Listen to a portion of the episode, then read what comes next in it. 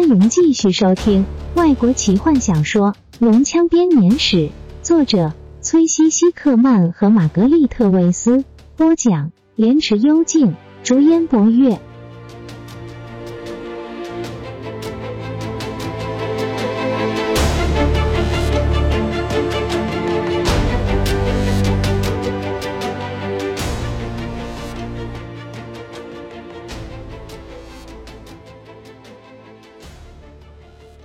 这场漫长的追逐穿越了这城市的许多街道，他那颓废的美丽让坦尼斯觉得十分可怕。最后，他们来到了正中央的其中一个宫殿里，跑过了一个死寂的花园，进入一个大厅，转过一个角落之后，他们停了下来。那红袍的男人不见了。楼梯，何风突然说，他的眼睛。刚好适应了这奇怪的光芒，坦尼斯发现他们站在一个楼梯的顶端，这楼梯深到连尽头都看不见。快步走到楼梯间，他们刚好来得及看见红袍在底下一闪即逝，卧在墙边的阴影里。何风提醒大家，带领着大伙走上这个足以让五十个人肩并肩行走的巨大楼梯。墙上暗淡剥落的壁画看来。仍然栩栩如生，让坦尼斯不禁产生幻觉，觉得墙上的人物可能比他还要有活力。也许当着火的山脉打中教皇的宫殿时，他们之中有些正好站在这里。坦尼斯把这可怕的想法摒除，继续往前走。在走了大概二十阶之后，他们来到了一个宽阔的楼梯间，这里装饰着真人大小。纯金和纯银的雕像，从这里开始又是另外一段楼梯，通往另外一个楼梯间，这样一直继续下去，直到他们气喘吁吁为止。但是那红袍还是不断的出现在他们前方。伊斯塔教皇真正的殿堂已经不在这陆地的城市中，黑暗之后把他收回到无底深渊，试图以他为基地重新进入人间。这座神殿所在的位置，现在被称为伊斯塔之坑，是通往无底深渊的大门。但大伙并没有发现这件事情。突然，坦尼斯注意到了空气中的变化，它变得越来越潮湿，海的咸味越来越强。侧耳倾听的结果是他可以听见水滴打在石头上的声音。他感觉到和风拉住他的袖子。把他抓回阴影之中。他们已经接近了阶梯的底端。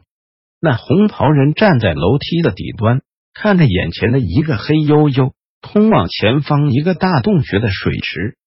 红袍男人跪在水边。接着，坦尼斯发现了另外一个人影。这个人是在水里。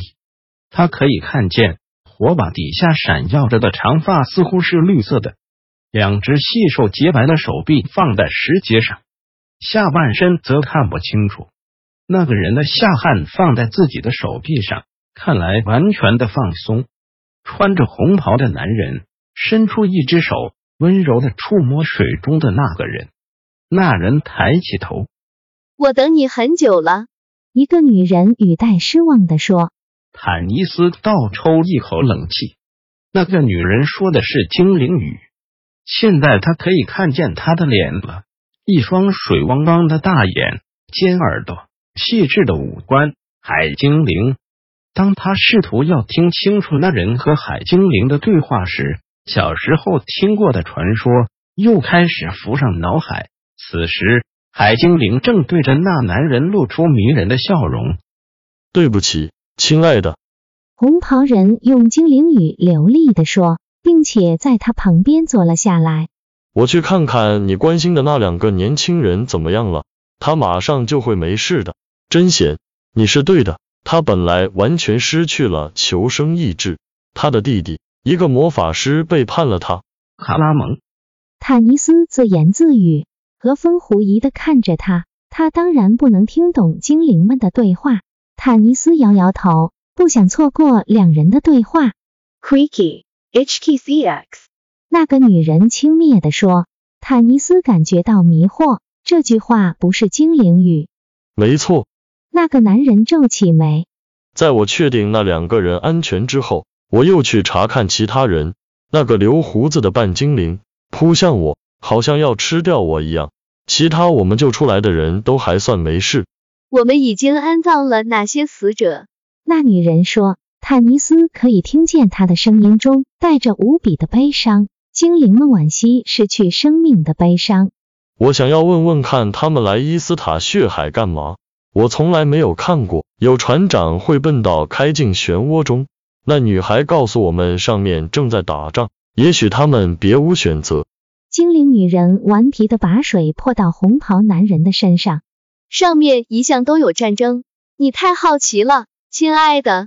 有些时候，我会以为你要离开我，回到上面的世界。特别是在和那些死鬼谈话后，坦尼斯听见那女人的声音里带着真正的担忧。虽然她仍然不停的泼浊水，穿着红袍的男人弯下腰，亲吻她那在火把底下闪耀着绿色光芒的潮湿秀发。不会的，阿波利塔，让他们自相残杀，兄弟彼此间背叛吧，让他们自己管好暴躁的半精灵。和愚蠢的船长吧，只要我的魔法效力不退，我就会继续居住在这波涛下。说到暴躁的半精灵，坦尼斯飞快的走下阶梯，用精灵语打岔。虽然和风、七月和贝伦都不知道他说了什么，但他们还是跟了下去。那人警觉的转过头，精灵迅速的沉入水中，让坦尼斯以为刚刚不过是自己的错觉。黑暗的水面上连气泡都没有，完全看不出精灵到了哪去。坦尼斯跑到阶梯的底端，正好来得及抓住准备要跟着跳进水中的红袍法师。等等，我没有要把你吃掉。坦尼斯恳求道：“我很抱歉，在那边那么失礼。我知道那看起来十分糟糕，鬼鬼祟祟的跟踪你，但是我们别无选择。我知道。”如果你要施法，我根本不可能阻止你。我知道你可以让我全身被火焰包围，让我被蜘蛛网掩盖，或是其他的几百种可怕的状况。我以前常和魔法师混在一起，但是求求你听我们说，请帮助我们。我听到你提到我们的两个朋友，一个壮汉和一个漂亮的红发女孩。你说那个男人差点死掉，他的弟弟背叛了他。我们想要找到他们。你可以告诉我们他们在哪边吗？那人迟疑了片刻，坦尼斯急忙继续试着要留住这个唯一可以帮助他们的人。匆忙中说的话颠三倒四。我看见了那个女人，我听见她和你说话，我知道她是什么，一个海精灵，没错吧？你说的对，我是半精灵，但是我是在精灵国度中长大，我听过他们的传说，我一直以为他们只是传说。就像我也认为龙也是传说一样，上面的确有场战争，你说的也没错，上面总是有战争，但是这场战争不会只在地面上打。如果黑暗之后征服了地面，你就会知道他会继续找到底下的海精灵。我不知道这底下有没有龙，但是海里面有龙，半精灵。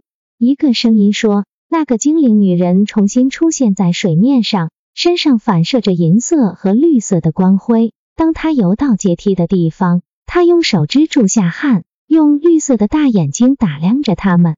我们也听说他们突然重现了，不过我们并不相信。我们还不知道龙已经醒了过来，这是谁的错？这很重要吗？坦尼斯疲倦的问。他们已经摧毁了精灵古老的家园，希瓦纳斯体现在变成噩梦中的森林。奎林纳斯提已经被从家园赶走，恶龙们毫无节制的烧杀肆虐，没有任何地方，没有任何人是安全的。黑暗之后只有一个目标：统治所有的生物。你们会安全吗？即使在海面之下，我假设这里是海底。你没有错，半精灵。穿着红袍的男人叹气说：“你是在海面底下，在伊斯塔的废墟当中，海精灵们救了你们。”把你们带到这里，就像他们处理所有遇到海难的人们一样。我知道你们的朋友在哪里，我可以带你们去。除此之外，我看不出有什么我可以帮上忙的地方。带我们离开这里。何风平板的说，他第一次明白两人间的对话。塞布拉刚刚说的是通用语。这个女人是谁？坦尼斯。她看起来有精灵的血统。她是海精灵。她的名字是。坦尼斯停顿下来。阿波丽塔。那精灵女人微笑着说：“原谅我没有办法正式的和你们打招呼，但是我们不像你们 c r e o l i c 一样用衣服遮蔽自己。即使过了这么多年。”我还是没办法说服我丈夫踏上陆地的时候不要穿上那奇怪的袍子，他叫这个做尊严，所以我必须要失礼，不从水里面走出来和你们打招呼，免得让大家尴尬。坦尼斯红着脸将精灵的话翻译给他的朋友听。金月睁大眼，贝伦似乎没有听见，他好像又迷失在自己的梦境中了，只勉强的知道。周围发生了什么事情？和风的表情则毫无变化。精灵的习俗再也没办法吓到他了。无论如何，这些海精灵救了我们。坦尼斯继续说：“正如同所有的精灵一样，他们尊重生命，会帮助任何遇到船难的人。这个人，她的丈夫塞布拉。”红袍男人伸出手：“我是半精灵坦尼斯，这两位是奎苏族的何方和金月。”还有贝伦啊！坦尼斯结巴了起来，不太确定要怎么继续下去。阿波利塔礼貌性的笑笑，但他的笑容很快的消失了。塞布拉，他说：“找到半精灵提到的那两位朋友，把他们带回这边来。我们可以和你一起去。”坦尼斯好心的说：“如果你以为我会吞掉你，那么卡拉蒙更不行。”阿波利塔摇头说。水汽在他的头发和泛青的皮肤上闪耀着。让那两个野蛮人去。半精灵，你留在这里，我要和你谈谈，多知道一些这可能危及我们的战争。听见龙类已经苏醒过来，让我感到很难过。如果这是真的，恐怕你是对的，我们这里不再安全了。我很快就会回来，亲爱的。塞布拉说。阿波丽塔把手伸向她丈夫。她拉着他的手，轻柔的将他凑到唇边，然后他就离开了。坦尼斯很快的将他们的对话翻译给何风和金月听，两人立刻同意一起去寻找提卡和卡拉蒙。本集就为您播讲到这了，祝您愉快，期待您继续收听下一集。